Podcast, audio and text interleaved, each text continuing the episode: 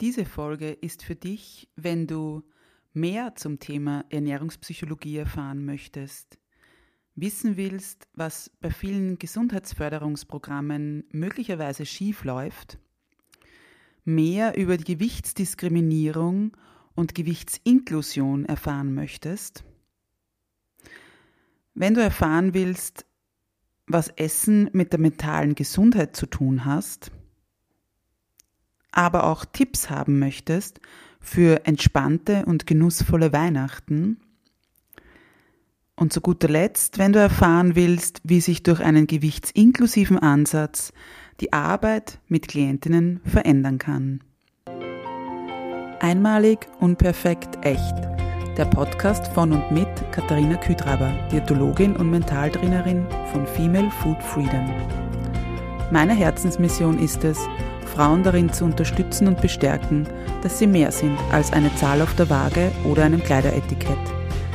Denn das Leben hat so viel mehr zu bieten als den ewigen Kampf auf dem Teller oder im Sportgewand, nur um endlich schlank zu sein. Ich teile mit dir nicht nur mein Expertenwissen, sondern vor allem auch die menschliche und praktische Seite dazu. Deshalb erzähle ich dir auch von meiner Geschichte, die von unzähligen Jahren im Diätwahnsinn und dem Kampf gegen meinen Körper geprägt ist. Dieser Podcast unterstützt dich auf deinem Weg zu einer genussvollen Beziehung zum Essen und einem entspannten Körpergefühl. Lass uns deine Einzigartigkeit und dein Frausein feiern, denn du bist großartig, so wie du bist. Einmalig, unperfekt, echt. Hallo und herzlich willkommen zu einer neuen Folge von Einmalig, unperfekt, echt. Schön, dass du wieder hier bist und wie immer freut es mich wirklich wahnsinnig, dass du dir die Zeit nimmst und auch in diese Folge reinhörst. Gleich vorweg möchte ich mich ganz, ganz herzlich für das tolle Feedback zur letzten Folge bedanken. Da ging es ja um meine Learnings und ja, so grundsätzlich, was ich alles irgendwie so erlebt habe und was ich daraus gelernt habe.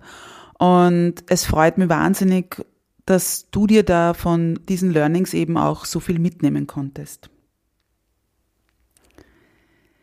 Ja, und ich bin mir sicher, dass du dir auch von der heutigen Folge sehr viel mitnehmen kannst und begeistert sein wirst. Denn es ist ein weiteres Interview, ein Interview, auf das ich mich schon sehr, sehr lange freue.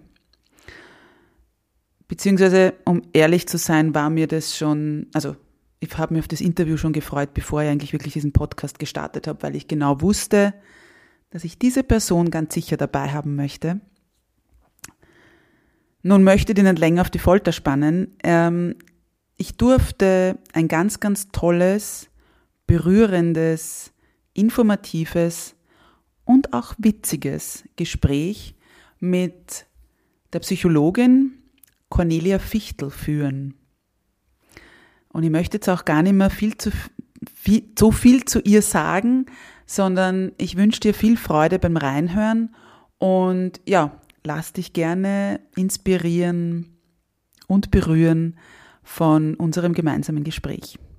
Ja, liebe Cornelia, herzlich willkommen in meinem Podcast und vielen Dank, dass du dir Zeit nimmst für dieses Interview und oder eigentlich ja Gespräch. Und ich war ja bei dir schon mal in deinem Podcast zu Gast und freue mich wahnsinnig, dass ich die jetzt bei mir in meinem Podcast begrüßen darf. Hallo, danke schön. Ich freue mich auch total, hier zu sein. Sehr schön. Ja, wir haben uns ja, ähm, ich glaube, vor circa eineinhalb Jahren über Instagram irgendwie kennengelernt. Ja. Und ich habe dann, also bin da irgendwie auf die aufmerksam geworden und habe dann auch die Fortbildung Ernährungspsychologie bei dir gebucht. Mhm. Ich Kann mich noch erinnern. glaub, die erste Begegnung. Genau, und wir haben dann irgendwie, glaube ich, einmal kurz telefoniert und dann uns aber bei der ähm, Fortbildung einmal live gesehen. Und mhm. also für mich war das dort irgendwie so, okay, irgendwie, glaube ich, sind wir auf derselben Wellenlänge. Mhm. Und genau, du bist ja ähm, du bist Ernährungspsychologin oder im Psychologin yep. spezialisiert aufs Essverhalten, aufs Ernährung, also yep. ja, auf Ernährung. Du hast eine eigene Praxis in Wien und bist auch online tätig. Du mhm. hast, wie schon erwähnt, einen eigenen Podcast, den Achtsam Essen Podcast. Demnach bist du auch Expertin für achtsam Essen und hast vor kurzem, oder ich glaube zwei, drei Monate sind es jetzt mittlerweile, deine eigene Akademie, also die Achtsam Essen Akademie eröffnet. Yay! Ja. Voll. und äh, ich darf jetzt auch gleich noch vorgreifen. Ähm, beziehungsweise ist es ja eh offiziell, aber in, ja, ich glaube, nicht einmal ganz zwei Monaten ungefähr wird dein erstes eigenes Buch rauskommen. Ja, bin schon total aufgeregt. So Stimmt. Cool. So genau. nicht real, nämlich ja. irgendwie. Genau. Mhm. Ähm, ich hoffe, ihr habt jetzt da so ungefähr alles abgedeckt, was, was du so ähm, an Expertise hast, oder wahrscheinlich noch nicht wirklich, aber ja, stell dich vielleicht auch selbst einmal vor, falls du jetzt irgendwas, falls ich irgendwas vergessen habe oder so, bitte. Ja, ich, ich glaube, du hast fast alles gesagt. Ähm, ich bin klinische Psychologin und Gesundheitspsychologin mit dem Schwerpunkt Essverhalten, achtsam intuitiv Essen und ähm, Körperrespekt, würde ich jetzt sagen. Das heißt, ich begleite Menschen zu einem natürlichen, befreiten, leichten Essverhalten und zu einem positiven Körpergefühl. Und das mit den ganzen Tools, die du eh schon erwähnt hast. Genau. Ja. Sehr cool. Ja. Ähm, Cornelia, wie, wie bist du denn? Also Ernährungspsychologie ist ja in dem Sinn, also du hast jetzt gesagt, du bist eben klinische und Gesundheitspsychologin. Mhm. Ernährungspsychologie ist ja klar, also meines Wissens nach nicht wirklich eine, eine, wie sagt man da, eine, eine, ein, eine ah. Art der Psychologie, na, eine äh, eine Fachrichtung meinst du? Dankeschön, Dankeschön, ja. ja. ja. ähm, das ist ja nicht so eine anerkannte, ähm, eben wie klinische Psychologin oder so. Oder, mhm. ähm, wie, wie bist du denn zu dem gekommen oder auch eben dann in weiterer Folge zum achtsamen Essen und intuitiven Essen? Ja, also man muss sagen, in der Psychologie gibt es ganz viele äh, Gebiete oder, oder ich sage jetzt mal tatsächlich Fachbereiche. Also ja. da gibt es ganz viele Kinder- und Jugend, Sport, äh, Gesundheit, klinische, also alles Mögliche. Aber es gibt nur ganz, ganz wenig äh, Bereiche, die gesetzlich festgelegt sind und gesetzlich mhm. geregelt sind. Das Bundesministerium. Und das ist unter anderem nur klinische Psychologie und Gesundheitspsychologie. Okay. Und Genau, und das ist mir aber zu allgemein, weil da fällt ja alles rein, weißt du, von A bis Z. Und ich wollte einfach nochmal verdeutlichen, wo mein Schwerpunkt liegt. Und deshalb verwende ich zusätzlich die Ernährungspsychologie. Mhm. Und wie bin ich dazu gekommen? Hm. Also eigentlich hat es wahrscheinlich damals begonnen, als ich in einer Klinik war für, für Essstörungen, habe dort meine Fachausbildung damals gemacht und habe auf zwei verschiedenen Units oder Abteilungen gearbeitet und das eine war Stoffwechsel, also ähm, Adipositas unter Anführungszeichen, ähm, wie das bezeichnet wird. Und das andere waren Essstörungen, also Magersucht, Bulimie hauptsächlich. Und damals fand ich die Arbeit in der Klinik grandios, weil es wirklich ein, ein umfassendes Konzept ist mit, mit äh, interdisziplinär und das fand ich alles super. Aber ich habe einfach gesehen, dass die Klientinnen schon ihren zum Teil dritten, vierten Aufenthalt hatten in der Klinik. Und ich habe mir gedacht, hm, warum? Also warum ist es so schwierig, Menschen da wegzubringen? Und ich habe immer gehört von Ausbildnern oder von meinen Anleitern, naja, wenn sie nicht wollen, dann, dann können wir auch nichts machen oder ja, eher so Sachen, die Richtung Disziplin und, und Eigenverantwortung gehen. Und ich habe kurz darauf eine Fortbildung besucht ähm, aus einem ganz anderen Bereich und da ist mir eine Sache eingetrichtert worden und das war, wenn die Botschaft quasi beim Gegenüber falsch ankommt, dann hat der Sender nicht richtig gesendet. Mhm. Und dementsprechend habe ich mir gedacht, okay, wenn das, was wir machen in der Behandlung von Menschen, die diverse äh, Essstörungen oder Erkrankungen haben, wenn, wenn das nicht zu dem führt, wo wir hinwollen eigentlich, also mehr in Richtung Genesung oder Loslassen von der Essstörung oder so, da müssen wir was falsch machen. Und das war so meine Annahme dann, meine mhm. Schlussfolgerung. Ja. Aber ich habe nirgends eine Lösung bekommen, weißt du, weil mhm. die, die normativen oder konventionellen Konzepte haben halt so eine Richtung und da gibt's Tanztherapie und Kunsttherapie, aber irgendwie die Ernährungspsychologie, wo wir uns wirklich auch mit dem Essverhalten beschäftigen, das war nur so am Rande in Form von, äh, was halt Diäten mit uns machen, aber nicht, nicht jetzt ähm, tiefer gehen, so wirklich dieses Psychologische hinter einer Essstörung, das war mehr, ja, das hat mir einfach gefehlt. Und ja, dann habe ich mich auf die Suche gemacht nach, nach äh, Ansätzen, wie, äh, habe mir gedacht, da muss es mehr geben. Ich habe jetzt fünf Jahre Psychologie studiert und jetzt, ich sage das jetzt wirklich sehr salopp und übertrieben, mhm. Nach einem Manual arbeiten, äh, nach Schema F, dafür habe ich jetzt nicht Psychologie studiert, fünf Jahre, weil das hätte ich auch so machen können vielleicht. Das ist jetzt wirklich übertrieben und zugespitzt, aber wir, wir ich habe mir gedacht, es muss, okay, ja, es muss mehr geben, habe ich mir gedacht, weißt, und genau, dann bin ich auf den Bereich der Ernährungspsychologie gestoßen, der unter anderem in Deutschland äh, begründet wurde von äh, Pudel damals mhm. hauptsächlich und von der Hilde Bruch, die dann ausgewandert ist nach Amerika. Und ja, da habe ich mich dann reingelesen in Literatur und Literatur und Literatur und habe mich so vorgearbeitet und einfach gemerkt, es gibt am Markt nichts. Mhm. Und habe mich dann ja mir das selber angeeignet und bin dann natürlich auch auf andere Konzepte gestoßen im Zuge dessen und, und integriere das heute in meine Arbeit. Mhm. Das war ich sehr lange. Na, es ist, ähm, es ist total spannend, weil ich das, ähm, also kann so vieles von dem, was du jetzt gesagt hast, unterschreiben.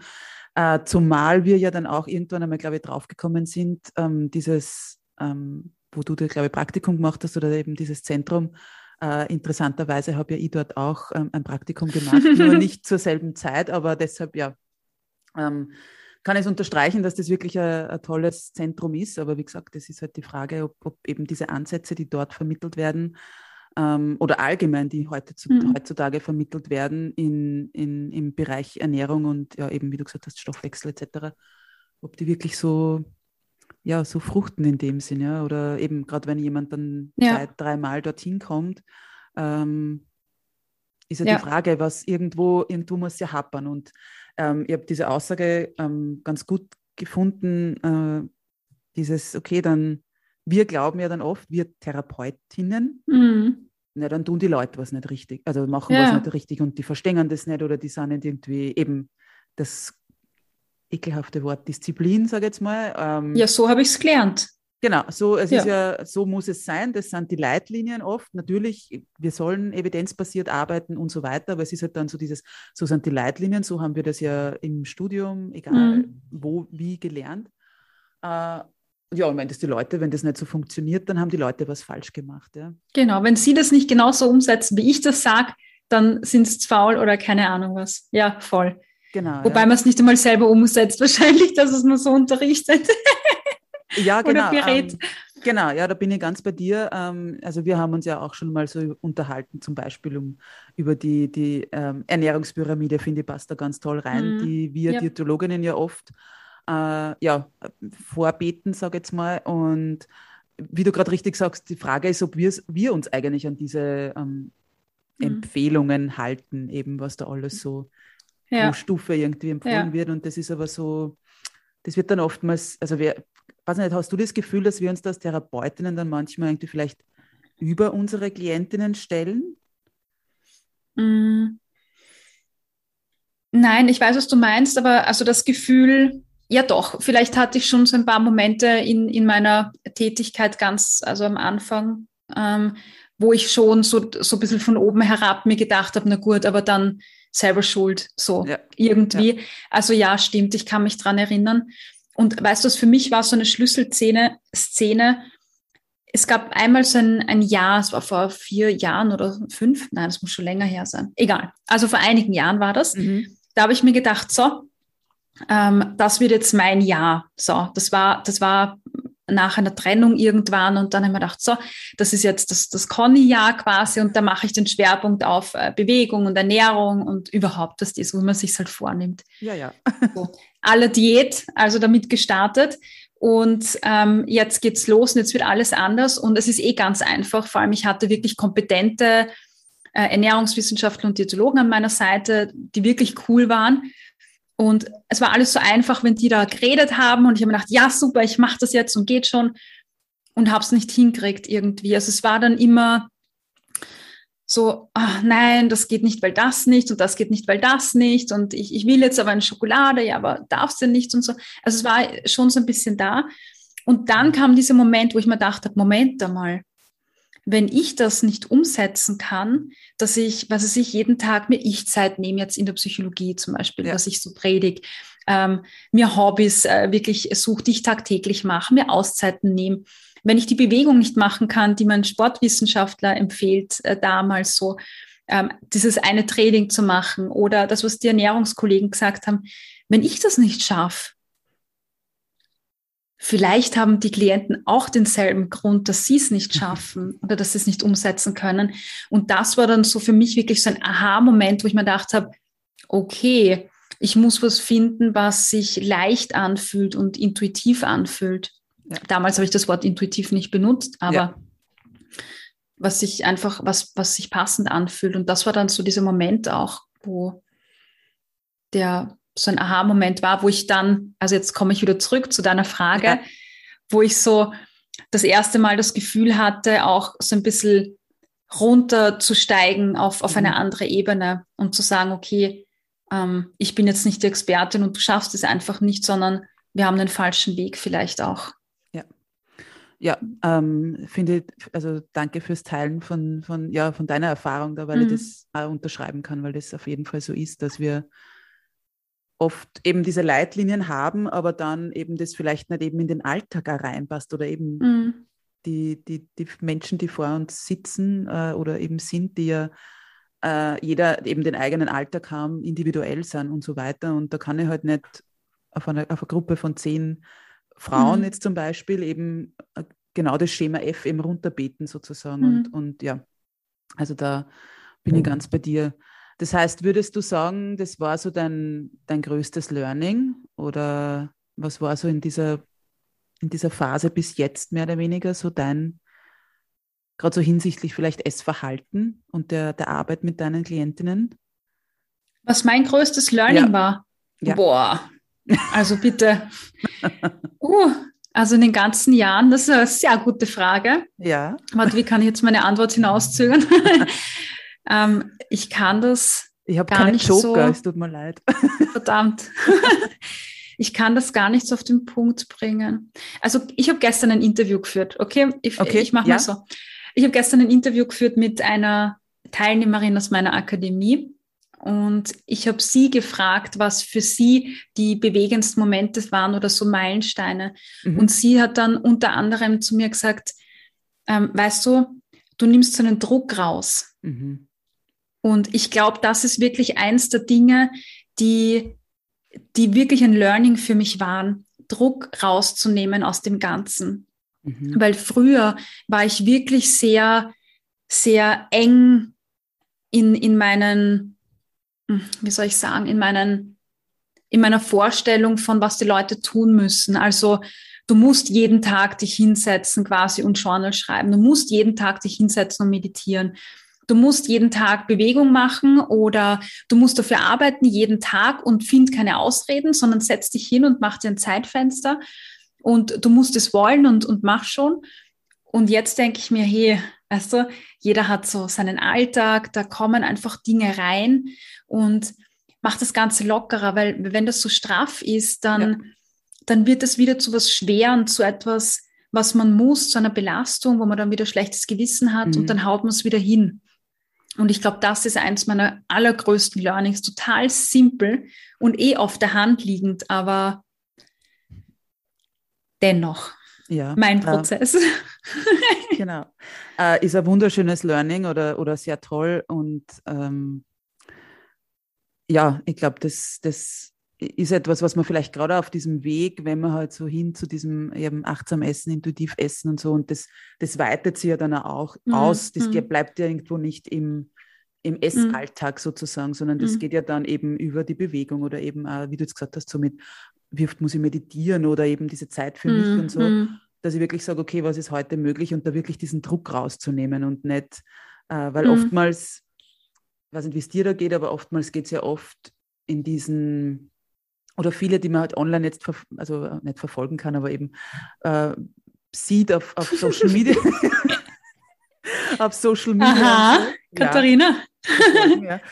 ähm, na, aber so viele, ähm, diese ganzen ja, Coaches und Mindset und so weiter, ja. da ist es ja oft so dieses, du musst es, wie du gerade richtig gesagt hast, du musst es nur mhm. wollen oder das musst du, du musst dir selbst sozusagen, du musst selbst Priorität eins sein, dann wird ja immer so vermittelt, dann ist das ja alles so, mit einem Schnippen geht dir das alles ganz leicht von der Hand. Und ich glaube, eh. das ist ja. eh, genau, eh, eh, na, eh. total. Genau. Voll. Und, ja. Vor allem, weißt du, wenn du das Leben wegstreichst, also wenn ich jetzt, das ist wie diese Geschichte, entschuldige, dass ich davon anfange jetzt, aber wie im ersten Lockdown zum Beispiel in in meiner Bubble habe ich mir gedacht, boah, super, ich habe so viel Zeit, ja, und ich mache jetzt Yoga und ich koche jeden Tag. Ich war, habe viel mehr Bewegung gemacht und mir ist es richtig gut gegangen und habe mir gedacht, bist du, das ist echt gigantisch, so toll. Aber das ist nur meine Welt. Ja. Und wenn ich aus meiner Bubble raussteige und dann sehe, was das bedeutet für Familien, wo die Mütter mhm. ähm, Teilzeit arbeiten, dann von daheim arbeiten, gleichzeitig die Kinder betreuen und Homeschooling und dieses und jenes, da war alles viel schlimmer. Mhm. Und genau, das, ich finde, das ist ähnlich. Also wenn ich in meiner privilegierten Situation dastehe und sage, du musst es nur wollen und mach's einfach, dann ist es einfach. Ja. Aber ich glaube, die Durchschnittsfamilie, der Durchschnittsmensch hat vielleicht diese privilegierte Situation gar nicht oder die Möglichkeiten nicht. Ja. Ja. Absolut, ja. Und richtig, wie du sagst, da mit dieser Bubble sozusagen. Man ist halt mhm. in seiner eigenen Welt. Und äh, ich habe äh, das heute erst in einem Gespräch äh, thematisiert, also mit, mit Stress oft, ja. Oder eben, wie du vorher gesagt hast, so diesen Druck mhm. rausnehmen. Das ist ja für uns alle individuell etwas, ja. Für, mhm. für mich ist es vielleicht stressig, wenn ich eben sage, okay, ich habe heute fünf Termine und du sagst dann vielleicht, na bitte, das ist doch nichts. Ich habe genau, ja. 15 oder so, Nein. ja. Und, und somit eben äh, ist, es, ist es für uns beide wieder Druck, weil ich immer dann denke, oh mein Gott, ich habe nicht so viel und so weiter. Ja, also das, das sind ja dann auch immer diese, diese individuell, eben, dass man da wieder individuell das Ganze mhm. betrachtet. Mhm. Ja. Voll. Total, Darf ich noch was ergänzen, ja, Katharina? Unbedingt. Weil du gesagt hast, mein größtes Learning, mir ist gerade noch was ähm, eingefallen, nämlich es ist wirklich eine Sache, die mind-blowing war für mich, war wirklich diese, diese Welt der gewichtsinklusiven Gesundheitsberatung. Also das war mhm. wirklich eine Sache, wo ich mir gedacht habe, what? Ich habe das noch nie in meinem Leben gehört im Studium, ja. ähm, was die Gesellschaft, also wie gewichtsdiskriminierend die Gesellschaft ist, was das mit Menschen mhm. ähm, eigentlich macht und dass es andere, andere Wege gibt. Und das, also diese, diese Tür zu öffnen und neue Perspektiven zu bekommen, weil da bin ich ja auch privilegiert, weißt du, Mhm. Ich weiß es nicht, wie es ist, in einem, in einem mehrgewichtigen Körper zu sein. Und deshalb kenne ich die Welt auch nicht. Und da einzusteigen auf eine ganz andere, neue Art und Weise war für mich auch so, wow, mhm. da ist was ganz anderes. Ja, und mhm. was, was machen wir, was macht das Gesundheitssystem auch mit mehrgewichtigen Menschen, so wie damals in der Klinik, weil da war das kein Thema. Ja, ähm, das, ja, darauf einzugehen, auf diese mhm. Themen. Und mhm. ja. Ja. Ja, ähm, danke, dass du das jetzt ansprichst, weil das ist eigentlich eher noch mit, also über diesen gewichtsinklusiven Ansatz möchte ich dann auch gleich noch mit dir sprechen. Oh ja, sehr ja, schön. unbedingt, weil ich das ganz, ganz wichtig finde. Ich würde davor, wenn du, eben, es wird ja so mentale Gesundheit äh, immer wieder oder zum Glück immer mehr thematisiert und mhm. gerade, glaube ich, mit, mit Lockdown und so weiter halt auch diese, diese Mental Load und so.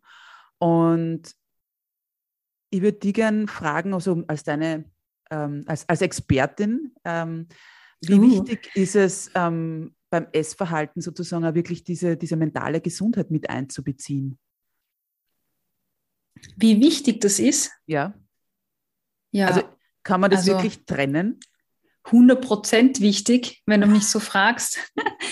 ähm, man, man kann das nicht, also man kann das nicht trennen, weil ja. wir wissen ja, wie stark wie stark, ähm, ja, wahrscheinlich wissen wir es nicht, sonst wird es vielleicht mehr Berücksichtigung finden, aber unbedingt, weil wenn es mir schlecht geht, dann hat das ja enorme Auswirkungen auf das Essverhalten. Die mhm. einen, die, die vielleicht gar nichts essen oder sehr wenig essen, die sich dann auch schlechter fühlen oder energielos fühlen. Und die andere Gruppe zum Beispiel, die vielleicht dann einfach mehr ist als Kompensation oder als Ausgleich. Dazu kommt noch dazu, wenn es mir nicht gut geht, ich kenne das von mir, du, ich habe dann keine Lust mehr zu überlegen, ach, was esse ich morgen und heute, um mich dann hinzustellen, zu kochen, das zuzubereiten, überhaupt rauszugehen vielleicht. Mhm. Ähm, Gerade vielleicht, wenn man, wenn man auch Schmerzen hat ähm, äh, oder einfach äh, starke Belastungen im Hintergrund hat.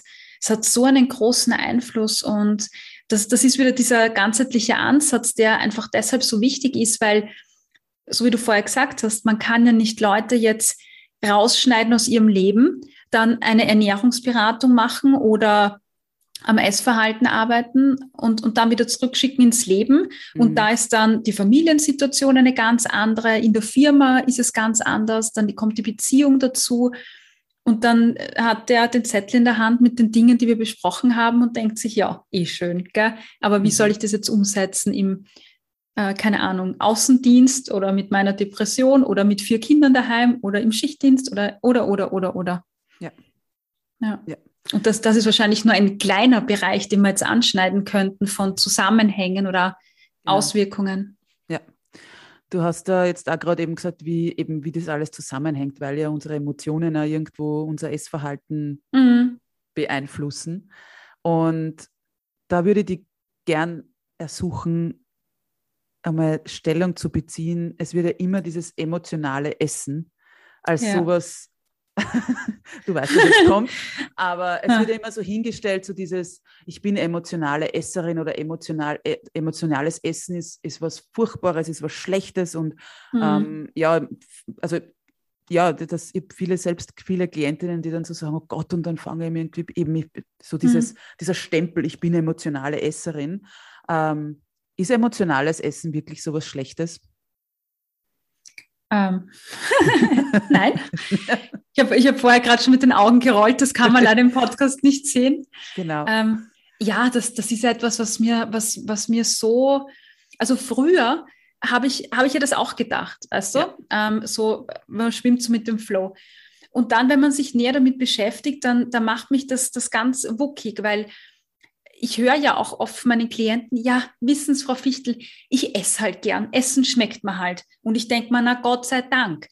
Weil wenn wir nicht hedonische Wesen wären, die aus Lustprinzip essen, ähm, dann würden wir ja nicht essen. Dann gibt es ja keinen Grund zu essen. Ja. Und dementsprechend sind ja Emotionen notwendig, dass wir überhaupt Nahrung aufnehmen. Und das, das ist ja schon bei Kindern, ne, die Muttermilch haben, die süßliche Muttermilch bei Babys. Das ist ja auch ein Lustprinzip, das da auch stattfindet mitunter. Und ähm, ja, wenn ich jetzt sage, emotionales Essen ist schlecht, dann spreche ich ja gegen die Grundfunktion überhaupt. Und wir brauchen aber diese Emotion, um überhaupt einen Grund zu haben zu essen.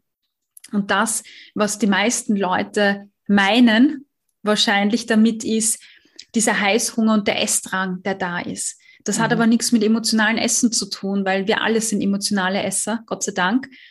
Ähm, das hat mehr mit Emotionsregulation zu tun. Und das ist ja. das, was uns stört. Aber auch das hat einen Zweck.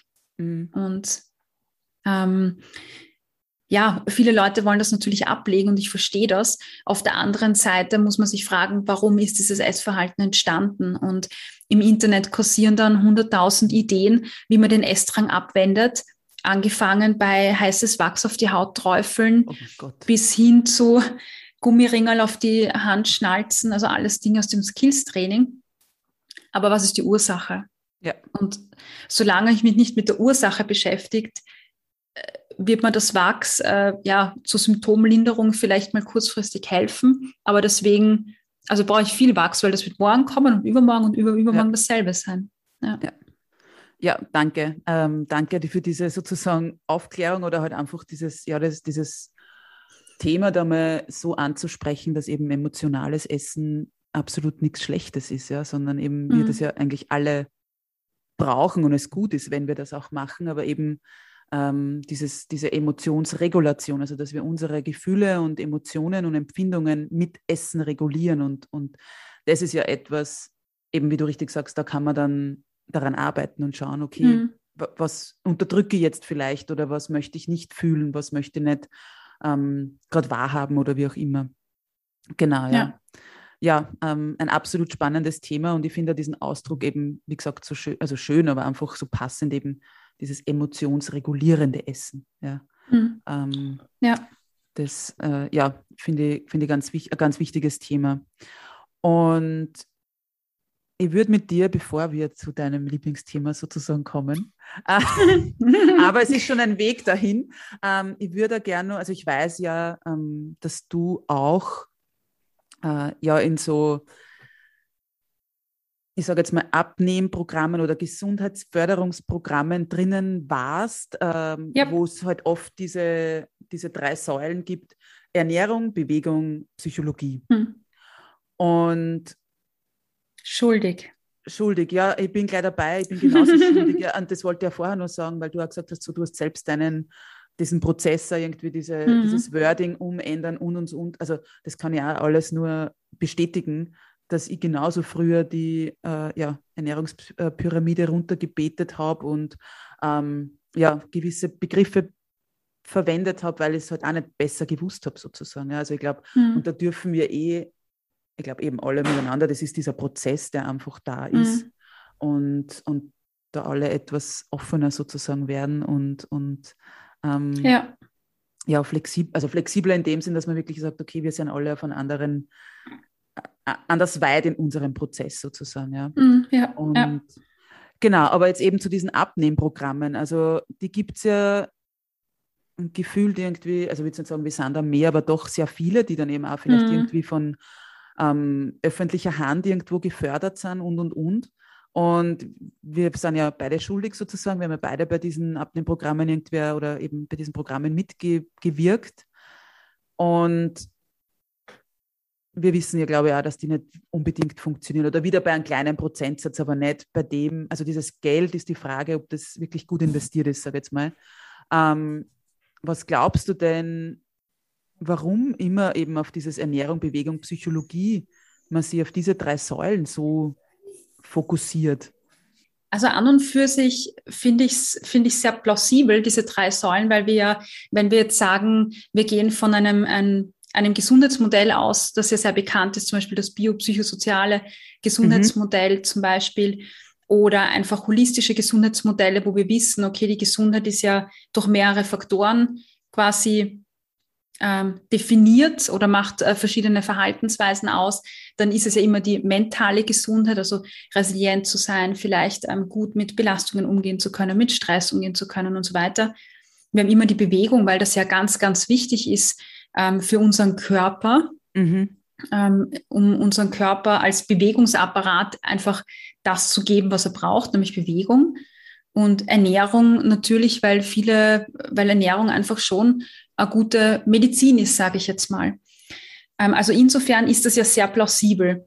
Das, was ich jetzt ein bisschen ähm, oder sehr stark kritisiere, ist, dass man zwar ja diesen positiven Ansatz hat, dieser, diese drei Säulen, wo man wahrscheinlich ja noch mehr Säulen ergänzen könnte. Mhm. Aber man hat jetzt die drei Säulen und geht ja jetzt nicht so vor, dass man sagt, okay, ich fördere jetzt ich fördere jetzt äh, gesunde Verhaltensweisen mit dem Ziel Bewegung aus Freude und irgendwie einen leichten Zugang zu, zu Essen, einen einfachen Zugang oder auch einen guten Zugang zum Essverhalten, zu Lebensmitteln, äh, Ressourcen zu ergänzen im Alltag, sondern es ist ja alles am Ziel aufgemacht, im Endeffekt ein Gewichtsziel festzumachen, also eine Gewichtsabnahme. Ja. Das heißt, die Psychologie wird, obwohl es ganzheitliche Konzepte sind, auch ich habe in einem ganzheitlichen Konzept äh, mitgearbeitet, aber trotzdem war ein Teil davon, die Psychologie hilft dabei, die Motivation aufzubauen für die Verhaltensänderung und den Schweinehund abzulegen. Mhm. Die Ernährung hilft halt beim Gesundessen unter Anführungszeichen und Kaloriensparen. Mhm. Und die Bewegung hilft, Kalorien zu verbrennen. Und so in Summe zusammen die Triade ergibt dann irgendwie Gewichtsverlust. Und das finde ich total schade, oder? Mhm. Weil eigentlich sollt, sollten die Bereiche eher die Freude und die Leichtigkeit fördern mit dem Ziel, ich habe jetzt ein neues Verhaltensrepertoire an Dingen, die mir Spaß machen, die leicht gehen, die integrierbar sind für mich, mhm. damit die Verhaltensweisen ja dann auch langfristig umgesetzt werden können. Aber das tun wir nicht, weil wir uns immer an der Zahl orientieren. Ja, absolut, ja. Also das, ähm, da bin ich ganz bei dir, dass das wirklich eben, dass man da mehr diese Verhaltensweisen dahinter betrachtet, eben in diesem, in, mhm. in, also gegenseitig sozusagen bei diesen drei Säulen, dass ich wirklich vielleicht einmal ähm, hinterfrage, warum ist Bewegung sowas vielleicht Furchtbares für mich? Warum verbinde ich hm, ja. das immer mit voll. und voll anstrengend und grauslich und weiß ich nicht eben, weil und viele, also ich kenne es aus dem Bekanntenkreis, die sagen, ja, das hat schon, oder eben auch Klientinnen, die sagen, das hat schon im Turnunterricht begonnen, weil hm. da gibt es ja immer diesen, diesen Leistungsdruck auch wieder irgendwo und wer ist als hm, hm. Erster und wer ist als Letztes beim, beim Völkerball oder sonst wo hm, ausgewählt worden. Also da geht es ja gar nicht oft darum, dass es mir jetzt keinen Spaß macht, sondern dass eben diese Verbindung mit Sport, mit Bewegung einfach, ja, die ja irgendwo schon, schon mm. in mhm. Mitleidenschaft gezogen ist, sozusagen. Ja. Und ich glaube, ja. das ist ja etwas eben und dann eher bei der, bei der Ernährung genauso, dass ich sage, woher kommt das dann alles? Ja? Und ähm, ja, ich glaube, genau da sind eben, dass diese Programme dann oft da eben nicht ansetzen, so wie du richtig gesagt hast, dass die halt mhm eben dieses Kalorienzählen, vielleicht nur Fett mitschreiben, also aufgenommenes Fett und, und, und. Oder eben, wie viel habe ich verbrannt oder wenn dann, weiß nicht, wie das bei euch war in dem Programm, aber wenn dann diese Liste ausgeteilt wird, so und so viele Be Be äh, Minuten Bewegung muss ich für das machen, damit ich hm. mir oder was ja, ich, oh Gott. wenn ich eine Portion Pommes gegessen habe, wie viel muss ich mich dann bewegen? Ja, also. Du kannst vier Stunden laufen gehen, super. Ja, so ungefähr, und, genau.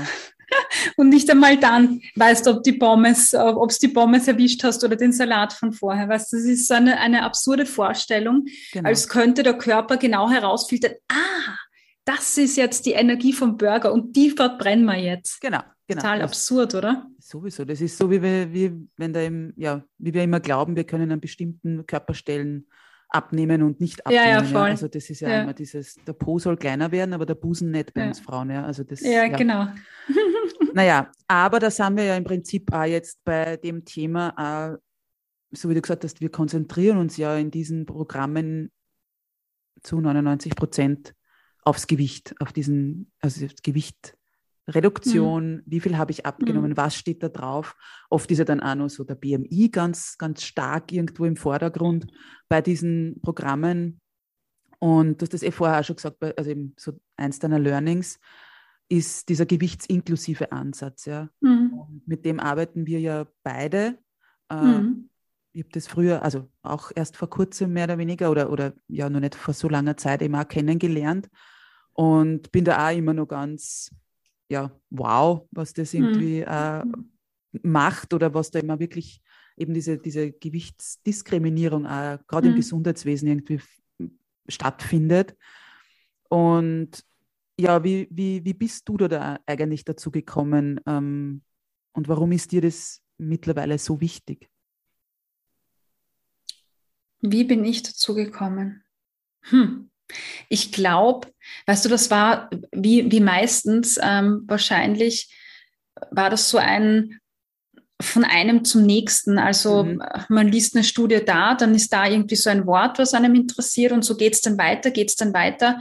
Und dann bin ich irgendwie über Health at Every Size gestolpert, mhm. über das Konzept und da war es dann so, aha, ja, Health at Every Size, interessant, äh, total cool. Und viele, viele Jahre später, also wirklich erst habe ich dann eine, eine Studie gelesen, nochmal, die, die sich mit ähm, normativen Ansätzen, also mit diesen Ansätzen beschäftigt, äh, die das Ziel haben, eben Gewicht zu verlieren, um die Gesundheit zu fördern.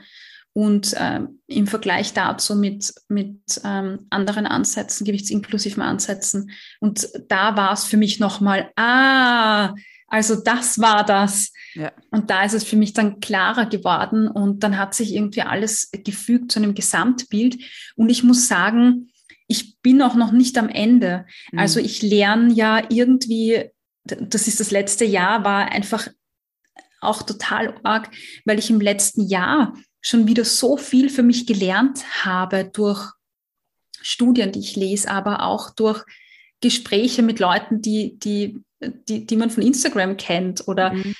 ähm, einfach diesen Austausch äh, zu haben und ja, und so, so geht dann so die Entwicklung so eins zum nächsten und das ist echt, echt schön und ich merke, dass ich, dass ich noch lange nicht am Ende bin, weil es geht gar nicht um, um Gewicht alleine, sondern um viele andere Dinge und ja, da jeden Tag was dazu zu lernen, alternative Begriffe für, für Übergewicht zum Beispiel zu finden oder zu, zu haben, das kenne ich mhm. jetzt schon, aber dann auch nochmal wie gehe ich äh, zum Beispiel unlängst erst, äh, ist mir das wie so klar geworden. Ich zitiere ja Studien, wo drin steht Adipositas oder Obis. Wie gehe ich mhm. damit um, wenn ich etwas zitiere, was diesen Begriff hat? Also das äh, zu zensieren und also das sind Dinge, wo ich jeden Tag einfach was dazu lern, lerne. Ja. zum Thema äh, Gewicht und dann auch nochmal zu überreißen, dass gewichtsinklusive Konzepte ja nicht nur das Gewicht adressieren per se, sondern es geht ja in dieser Bewegung ja darum, generell eine Gleichstellung von allen, von allen Personen ist jetzt irgendwie blöd formuliert, aber, aber doch eine Gleichstellung eigentlich in verschiedensten Bereichen, ob das jetzt Feminismus ist, wo es um Männer ja. und Frauen geht, ob es um Hautfarben geht, ob es um Sexualität geht oder um das Körpergewicht. Da, da merke ich, okay, das gehört alles zusammen. Das ja. ist alles verwoben miteinander und das, das sind erst so Dinge, die mir jetzt bewusst geworden sind, weil dass eine, eine mehrgewichtige Person diskriminiert wird, okay, das habe ich schon verstanden und das, das, das, äh, da, da arbeite ich auch dagegen. Aber was ist, wenn du jetzt mehrgewichtig und schwarz bist? Oh, mhm. also da, da wird es dann auch nochmal von, von der Angreifbarkeit der Person schwerer. Mhm. Oder ich habe mitbekommen, dass Kolleginnen, die eine ähnliche Arbeit machen wie wir, die vielleicht vom Körpergewicht äh, in einem anderen Bereich liegen, ähm, dass die total ja, negative Kommentare, Hasspostings mhm. und, und wirklich, wirklich böse, böse ähm, Kommentare und Nachrichten bekommen, die ich niemals bekommen würde, weil mein Körper einfach anders ist, weißt du? Und ja. das sind so Dinge, die mir jetzt erst bewusst werden, wo ich mir denke, was? Das mhm. gibt's nicht. Ja. Ja, ähm, das, das, also wie du richtig sagst, das ist so ein, so ein wahrscheinlich Learning by Doing und eben ein, mhm. ein Prozess eben, der, ja, der eben fast täglich irgendwie neue Informationen oder eben ja irgendwie neue, neue Punkte oder Beispiele irgendwie auch aufzeigt, würde ich sagen. Mhm. Und ich glaube, das ist eben genau das, gerade wie du jetzt auch gesagt hast, mehrgewichtig. Das ist mhm. etwas, also mittlerweile ist es auch in meinem Sprachgebrauch eigentlich fix drinnen. Mhm. Und ich merke es dann manchmal, wenn ich das dann in irgendeinem Gespräch sage äh, mit Fachpersonal und die dann manchmal mal so kurz zucken mhm. Und so, so, meinst du jetzt übergewichtig? Und ich so, mehrgewichtig. und, ähm, ja, oder dass ich dann das, die Rückmeldung kriege, äh, eben auch, dass das, ich mag den Begriff, also dass, dass dann jemand wirklich sagt, so, hey, das ist, das ist ein interessanter Begriff oder so, also dass mhm. da selbst Mhm. Ähm, eben und, und dass wir uns ja da auch oft, wie du ja richtig gesagt hast, wir sind ja gar nicht in, in mehrgewichtigen Körpern, dass wir da wirklich irgendwie mitreden könnten, ja. Also und mhm. dass man da mhm. wirklich dann sagt, okay, dass man mal zuhört. Und ich weiß, du hast zum Beispiel mal auf Instagram eine Umfrage gemacht, also von, mhm.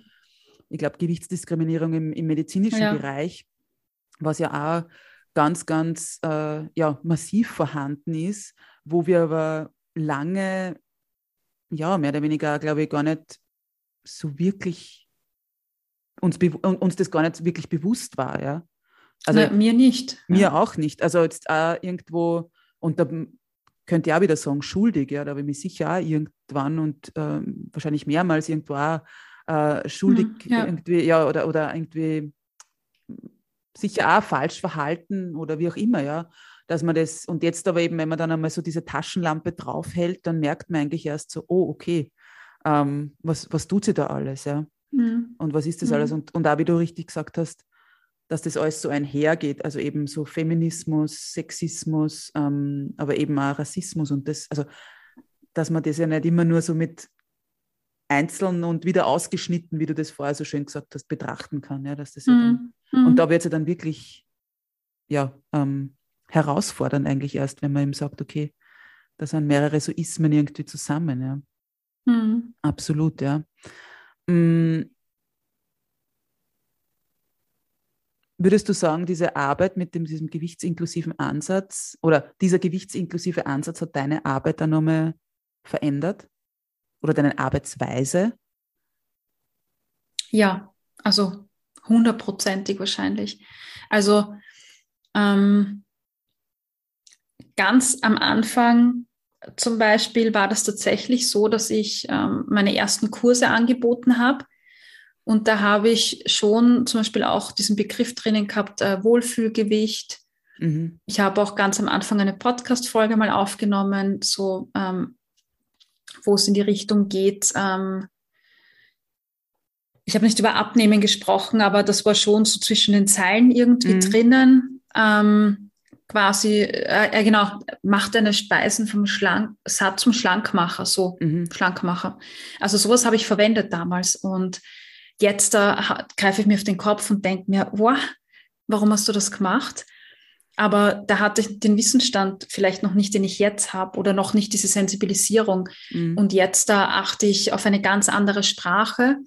Und was sich auch tatsächlich verändert hat, das hast du auch gerade angesprochen. Hm, ich habe mehr Respekt, ist vielleicht der falsche Ausdruck, aber ich sehe mehrgewichtige Personen und mich auf einer Ebene, mhm. was ich, shame on me, früher sicher nicht gemacht habe, weil früher ähm, also äh, schon auf derselben Ebene, aber es war schon so, naja, wenn du mehrgewichtig bist, dann, dann isst du halt zu viel, ja, oder bewegst ja. dich zu wenig. Ja. Also, und mit, mit dem Mindset bin ich schon zugegangen auf, auf ähm, Klienten vielleicht. Mhm. Und ähm, ich habe das vielleicht nie so gesagt, aber es war mein Mindset und meine Gedanken.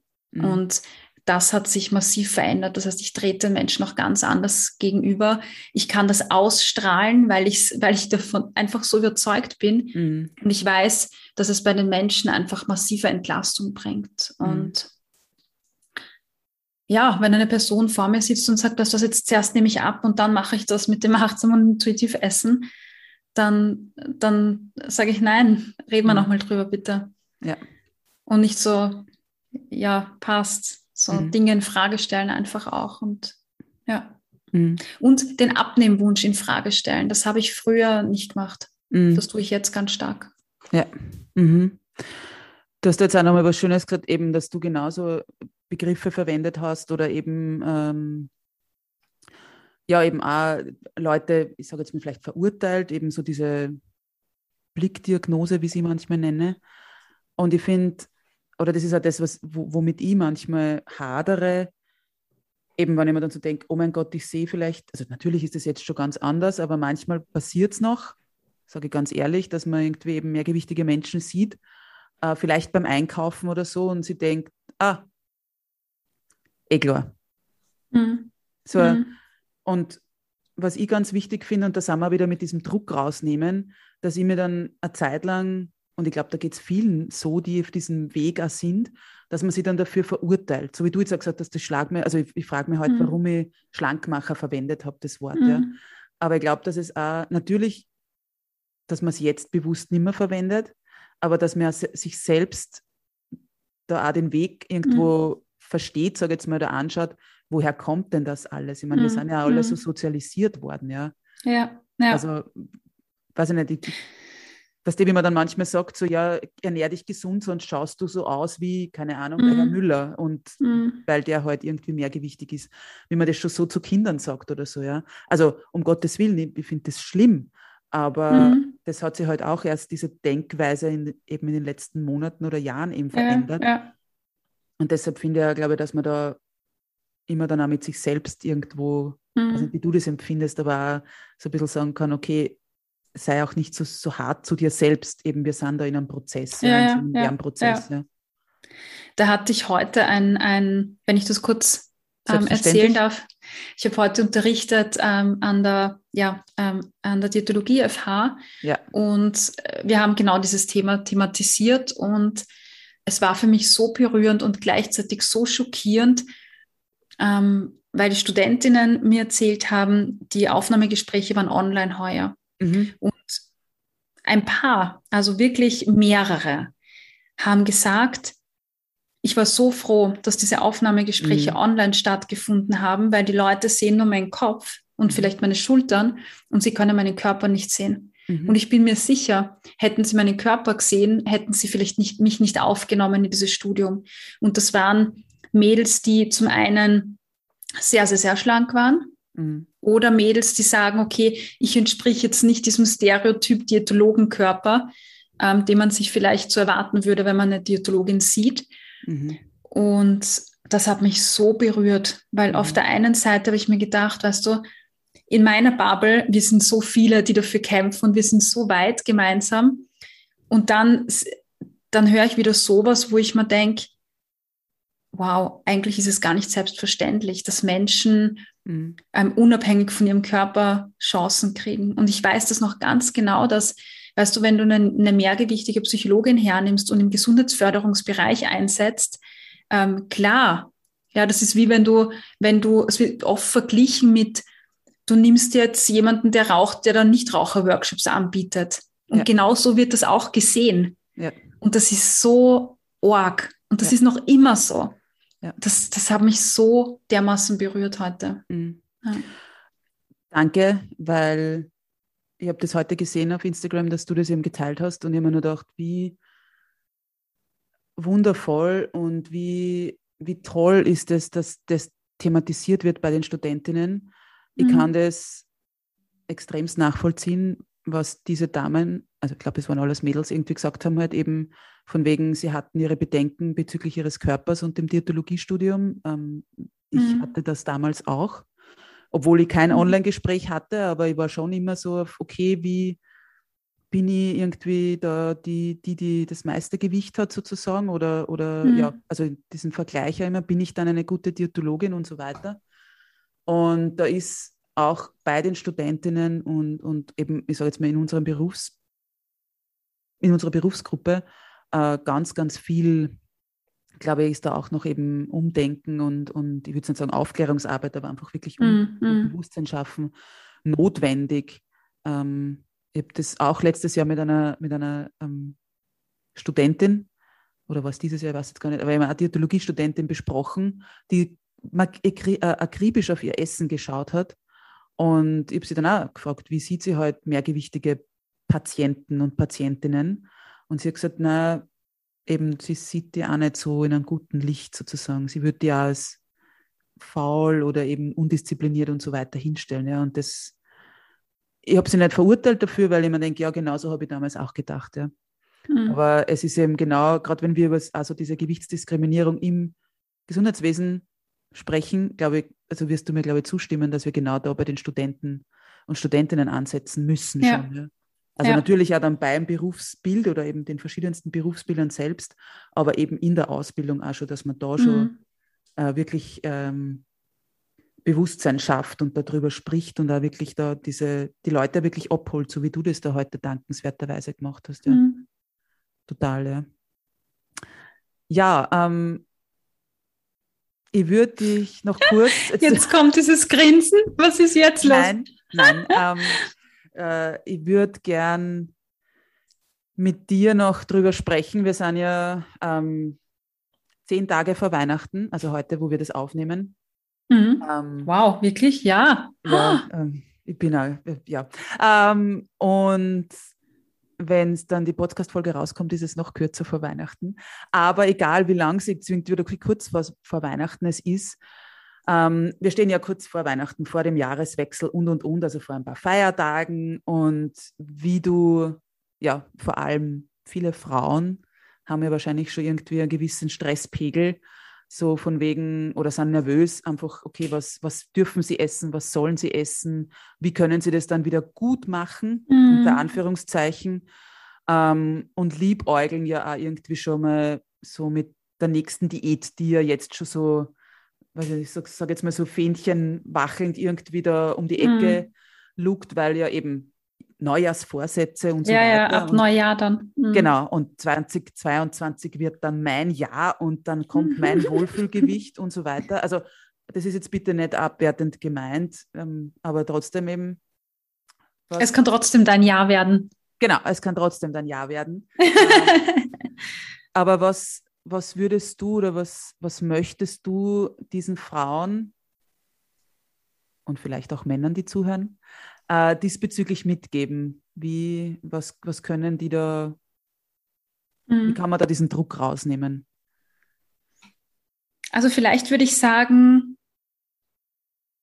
stell dir mal vor, es ist Jahresende oder Jahreswechsel und du blickst zurück auf die Weihnachtszeit oder Vorweihnachtszeit oder wie auch immer. Und in Bezug auf dein Essverhalten, was möchtest du gerne sagen können über dich? Hm, sind das vielleicht so Sachen, ich habe genießen können, ich habe endlich mal mir nicht so viele Gedanken gemacht, ähm, und ich finde, dass genau Dinge, das sind die Dinge, die wir uns hernehmen sollten und uns behalten wollen, ob, äh, sollen, ob das jetzt ist oder dann im neuen Jahr, dann sind das vielleicht genau die Dinge, an denen ich, an denen du dann auch nächstes Jahr gut arbeiten kannst, weil es geht nicht darum, irgendetwas zu erreichen, was irgendwann in der Zukunft liegt, sondern jetzt im Prozess einfach zu schauen, wie fühle ich mich wohl und was ist für mich wichtig. Und ähm, ja, ich glaube, das, das ist irrsinnig wichtig zu schauen, mit was fühlst du dich jetzt wohl.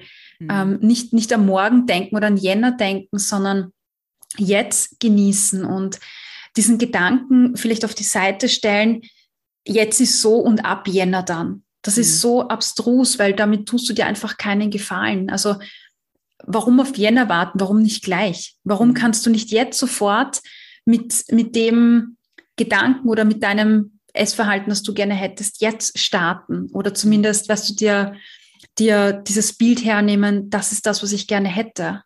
Warum warten? Das ist so schade. Mhm. Und mit diesem Gedanken geht ja auch immer ein Verzicht einher, weil es bedeutet ja, jetzt darf ich, was auch immer ich will und genießen, aber ab Jänner dann nicht mehr. Mhm. Und warum? Also das ist total, das ist total der vernichtende Gedanke eigentlich, weil das bedeutet ja, dass du dir dann das nächste ganze Jahr die Lust und die Freude nehmen möchtest. Ja. Und genau das ist ja das Wichtige, auch wenn du wenn du dein Verhalten veränderst oder so oder ein Ziel hast für nächstes Jahr, dann ist ja genau das das Wichtige, dass du Spaß dran hast. Also wenn, wenn du etwas machen kannst, dann genau jetzt die Dinge, die jetzt schon Freude bereiten und mehr von dem nächstes Jahr. Mhm. Absolut, ja. Und würdest du sagen, dass das ja genau dieser Ansatz, dieses, ich sage jetzt mal ab 1.1. oder 2.1. oder wie auch immer, oder ab Jänner eben, wird jetzt alles anders und dann mache ich wieder die XYZ-Diät. Mhm. Kann das dazu führen, dass wir dann erst recht zu Weihnachten und die Tage davor und danach mehr essen? Ja, voll. Ja, wenn nachher alles verboten ist, dann dann stopfe ich mir jetzt vielleicht mehr Kekse rein, weil es nachher nicht mehr, weil ich es nachher nicht mehr darf. Mhm. Nachher darf ich sie nicht mehr genießen. Es ist eigentlich abstrus. Wenn ich sie jetzt genieße, dann esse ich vielleicht viel weniger davon, bin zufriedener und ich darf mir die Kekse auch im Jänner behalten und darf mhm. sie auch im Jänner noch genießen. Ja. Danke, ja, weil das habe ich letztens mit, ähm, mit einer Klientin besprochen, ähm, wo wir auch darüber gesprochen haben, warum die Weihnachtskekse so verteufelt werden irgendwie. Oder oft bei uns mhm. halt auch, na, wie gesagt, im Prinzip, wir könnten ja Weihnachtskekse, so wie du sagst, auch im Jänner essen. Oder halt die mhm. Kekse an sich, weil ein Vanillekipferl ist ja Vanillekipferl. Das ist ja nicht, das darf ich ja nicht mhm. nur essen, wenn ich, wenn ich beim Christbaum stehe. Ja? Also ja. das, Stimmt, ähm, ja. das, das ist ja oft eben, dass man dort nur diese, es gehört halt zusammen in dem Sinne. Mhm. mhm. Ja. Mm, ich würde dich gerne noch fragen, also es kommt ja dann das neue Jahr und in diesem mhm. neuen Jahr, ich habe das ja beim, bei, deiner, bei der Vorstellung erwähnt, dass du jetzt ja auch Buchautorin bist. Ja. Und ich würde dich bitten, uns kurz zu erzählen, worum es in dem Buch geht, wann es erscheint und warum wir das lesen sollten. Ja, voll gerne. Ich erwähne den Titel jetzt, weil ich wurde schon mal danach gefragt und dann habe ich geredet, ohne jemals den Titel zu sagen. okay, also Anfängerfehler, schau. Bitte, der Titel ist Food Feelings. Sehr, Sehr schön. schön. Food Feelings. Ähm, Ja, ähm, und das Buch kommt Ende Februar raus, also am 23. circa. Es mhm. ist aber jetzt schon vorbestellbar bei Kremeier ja. und Scheriau oder in deiner Buchhandlung deines Vertrauens bitte. Ja. Genau, das ist ganz wichtig. Ja, und über das Thema haben wir eigentlich vorher schon ein bisschen gesprochen, nämlich wird es in okay. dem Thema um emotionales Essen gehen. Mhm. Oder es geht um dieses Thema emotionales Essen. Und ich beschäftige mich in diesem Buch zum einen mit, mit, diesem, mit dieser Frage, ist emotionales Essen schlecht? Okay. Und ähm, dann wird es darum gehen, was stört uns wirklich, das haben wir vorher besprochen, Heißhunger und Essdrang. Und mhm. dann geht es in dem Buch quasi in drei Abschnitten wirklich darum, woher kommt dieser Heißhunger, den wir mhm. erleben und woher kommt dieser Essdrang, den wir erleben. Mhm. Es gibt so eine kleine Diagnostik, die man machen kann und dann wirklich zwei Anwendungskapitel, wo erklärt wird, woher kommt das Essverhalten, was ähm, kann man tun, um dieses Essverhalten auch abzulegen. Und mir ist ganz, ganz äh, wichtig gewesen, das auf der einen Seite sehr fundiert zu schreiben, aber auch mit vielen äh, Bildern, also ähm, jetzt nicht Bildern im Buch, sondern äh, äh Metaphern, ja, ja im, bildlich dass man sich bildlich gesprochene Dinge gut vorstellen kann, dass sie gut verstehbar sind und vielleicht auch ein bisschen mit, mit Humor drinnen, mhm. ähm, weil es ja doch auch ein schweres Thema ist irgendwo. Und ja, das Endprodukt des Ganzen ist Food Feelings und dieses Buch solltest du auf jeden Fall dann lesen, wenn du das Gefühl hast, dass du einfach einen Essdrang hast oder, oder Heißhunger hast und nicht verstehen kannst, woher kommt das und wie kann ich das ablegen. Mhm. Klingt total spannend. Äh, ich glaube, das werde ich dann gleich noch in meinen, also Weihnachts Weihnachtskorb ist irgendwie, also oder, oder Warenkorb irgendwo legen. Ähm, ja, zu Weihnachten wird es dann nicht mehr ausgehen, dass es unterm Christbaum liegt.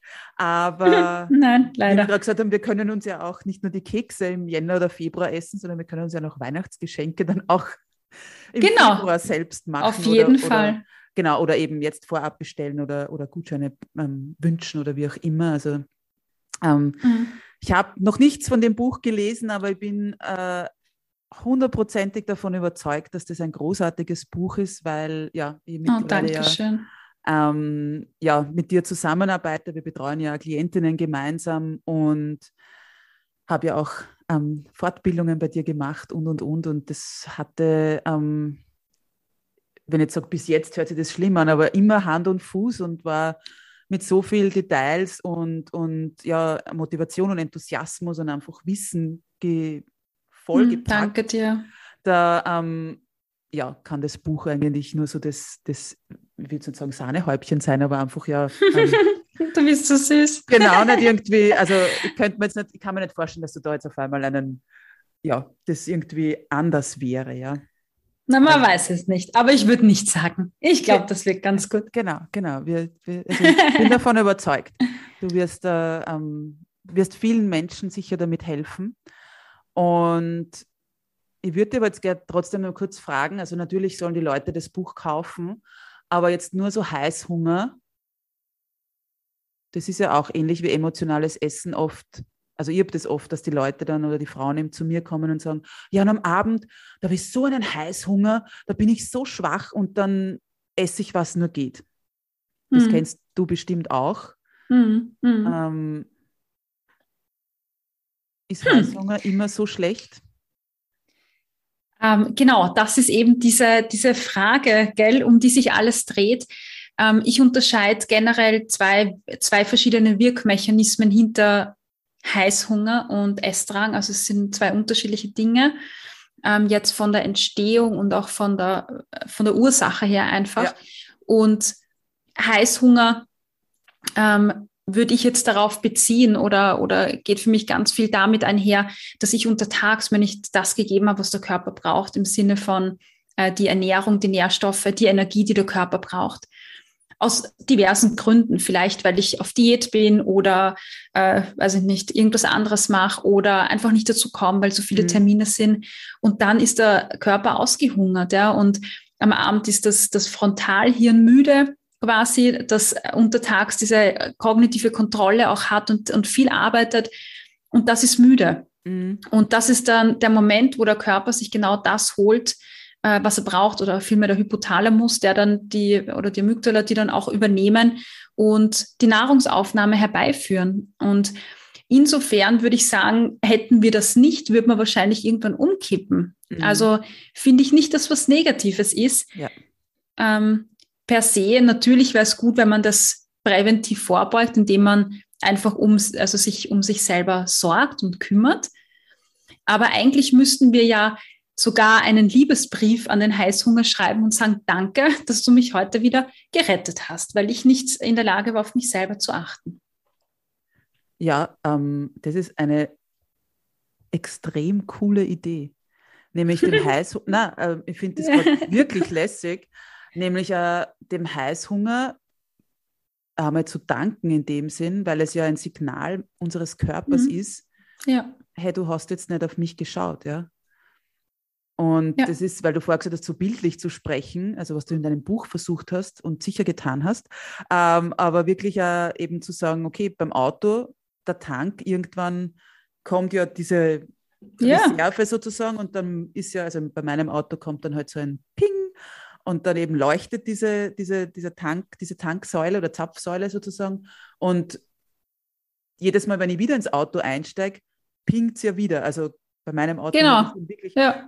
Aber das macht ja unser Körper eigentlich nicht. Na also, Gott sei Dank, würde man ja umfallen. Also das tut nein, er ja eh, wenn man nicht essen, gell? Aber, genau, ja. aber eben er macht es jetzt, also sozusagen dieses Ping gibt es nicht, aber rein prinzipiell ja. kann man ihm jetzt umlegen. Der Heißhunger ist ja im Prinzip dann eigentlich dieses Ping oder eben diese Warnlampe ja. in dem Sinn, ja. Also so ja, voll. schreiben wir jetzt alle einen Liebesbrief oder eine, einen sprechen einen großen Dank eben an diesen Heißhunger aus. Das ähm, gefällt mir sehr gut, finde ich eine sehr coole Idee. Gell? Ja. Machen wir das mal. sehr schön. Ja, ähm, Cornelia, ich könnte mit dir Stunden weiterreden und wir könnten uns Gleichfalls. Glaube, in jedes dieser Themen ja noch viel mehr irgendwie rein ähm, reden und steigern und, und uns da ausführlichst drum, drüber unterhalten. Deswegen bin ich mir sicher, das war jetzt nicht das letzte Interview zwischen uns zwei. Ähm, ich hätte jetzt nur zwei Fragen an dich. Das eine wäre, was ist so deine Vision für die Zukunft hinsichtlich so diesem allgemeinen Begriff Essverhalten oder wie Menschen auch mit, mit Essen und Ernährung umgehen? Ich wünsche mir, dass Essen etwas Schönes und Befreites und Leichtes ist. Und ich wünsche mir, dass Körperdiversität gelebt wird, schon von Beginn an in Schulen. Mhm. Und ich wünsche mir, dass Mädels und Jungs in der Schule mit ihren Körpern herumlaufen und sich Gedanken um andere Dinge machen im Leben als um Essen, dass sie sich mit sich beschäftigen, mit Reisen, mit all diesen schönen Dingen, die es gibt. Dinge, mhm. die man, die viele Jugendliche und Frauen heutzutage nicht genießen können, weil sie viel zu sehr mit ihrem Körper, mit der Optimierung, mit Selbstzweifeln und mit Diätgedanken beschäftigt sind. Mhm. Oh, so schön. Oh mein Gott, ja. Das, ähm, ach Gott, das, das wäre, glaube ich, wieder so ein großes Thema, was du da jetzt gleich angesprochen hast. Wir zwei wahrscheinlich gleich wieder eine Stunde weiterreden. Ähm, ja, danke. Also das ist eine, eine wunderschöne Vision und das ähm, kann ich auch teilen, dass das ja gerade diese Leichtigkeit beim Essen auch wieder reinkommt und eben man den Kopf frei bekommt mhm. äh, für so viele andere wundervolle, großartige Dinge, die wir eben erleben können oder mit denen wir uns beschäftigen können. Ja, ja. Anstatt eben gefühlte 90 Prozent des Tages darüber nachzudenken, was habe ich gegessen, was darf ich essen, was werde ich heute noch essen. Ja. Mhm. Also, ja, ja, auf jeden Fall. Wunderschön. Ähm, und dann habe ich jetzt noch die allerletzte Frage an dich. Und zwar, ähm, der Podcast oder mein Podcast heißt ja einmalig, unperfekt, echt. Und ich würde von dir gern wissen, was du mehr oder weniger mit diesen drei Wörtern verbindest oder was die für dich persönlich irgendwie aussagen oder was dir da jetzt irgendwie so in den Sinn kommt. Als ich den Titel das erste Mal gesehen habe, Mhm. Gratuliere übrigens zu dem coolen Titel. Danke. Ja. Habe ich noch nie gesagt. Ähm, Habe ich mir gedacht, ja. Mhm. Ja. Und das ist genau das, was mir einfällt. Ja. Also das ist es. Das ist das, was wir sind. Wir sind alle einmalig. Wir sind alle unperfekt. Und so unperfekt wie wir sind, sind wir perfekt. Ja. Genau so. Punkt. Da muss man nicht mehr viel sagen. Mhm. Dankeschön. So, jetzt, jetzt bin ich mal kurz sprachlos und habe kurz, ähm, ja, Pipi in den Augen. ich würde ein Taschentuch geben, aber ich bin ja. es geht noch. Genau. Ähm, Nein. Okay. Ja, äh, ja, wie gesagt, wir könnten stundenlang weiterreden. Ähm, wir werden das einfach ein anderes Mal wieder tun. Das ist ähm, mein Wunsch für 2022, dass wir uns einfach wieder ähm, ja, in, in meinem Podcast treffen und eins oder viele andere Themen noch ansprechen oder Themen, die wir heute angesprochen Unbedingt. haben, nochmal ansprechen und ja, von verschiedenen Blickwinkeln und so weiter. Ja, ähm, dann bedanke ich mich recht herzlich bei dir für deine Zeit und für ja, deine, deine Worte, deine, die Einblicke. Und, ich sage ja. danke für die Einladung und auch, dass du das Buch erwähnt hast, sodass ich den Titel nicht vergesse. Nein, und ich fand auch äh, die Fragen wirklich sehr, sehr, sehr schön und es macht total Spaß dann, ähm, obwohl man dann in der ersten Minute sich denkt, oh Gott, was sage ich jetzt? Ist es ja. so, es, es kommt es ist alles so im Flow und es ist echt schön, über diese Dinge wieder nachzudenken. Und ich habe auch sehr viel wieder jetzt für mich mitgenommen. Vielen Dank für, für das nette Gespräch und auch für die Einladung in deinen Podcast. Ja, danke schön. Es freut mich, ähm, ja, dass wir diese Zeit jetzt gemeinsam verbracht haben und da äh, ja meinen Zuhörerinnen und Zuhörern hoffentlich viele wertvolle Inputs geben konnten oder auch ein paar Momente zum, zum Schmunzeln oder zum Nachdenken. Ja, dann vielen, vielen lieben Dank und bis bald, liebe Cornelia. Bis bald, danke dir. Hm. Was soll ich jetzt noch sagen? Ich hoffe, dir hat das Gespräch ja genauso gefallen wie mir. Für mich war es ein sehr schönes Gespräch. Und ja, wie gesagt, ich bin nur immer ganz ähm, begeistert davon und berührt davon und einfach, ja, freue mich immer wieder mit der Cornelia in den Austausch zu gehen und einfach Dinge und Themen anzusprechen und ja, zu diskutieren und zu thematisieren. Und in diesem Sinne bleibt mir eigentlich wie immer zum Schluss nur die folgenden Worte an dich zu richten. Ich wünsche dir einen wundervollen Tag und möchte dich von ganzem Herzen daran erinnern, du bist großartig, du bist wundervoll, du bist einzigartig oder auch einmalig, unperfekt, echt. Alles Liebe und bis bald, deine Katharina.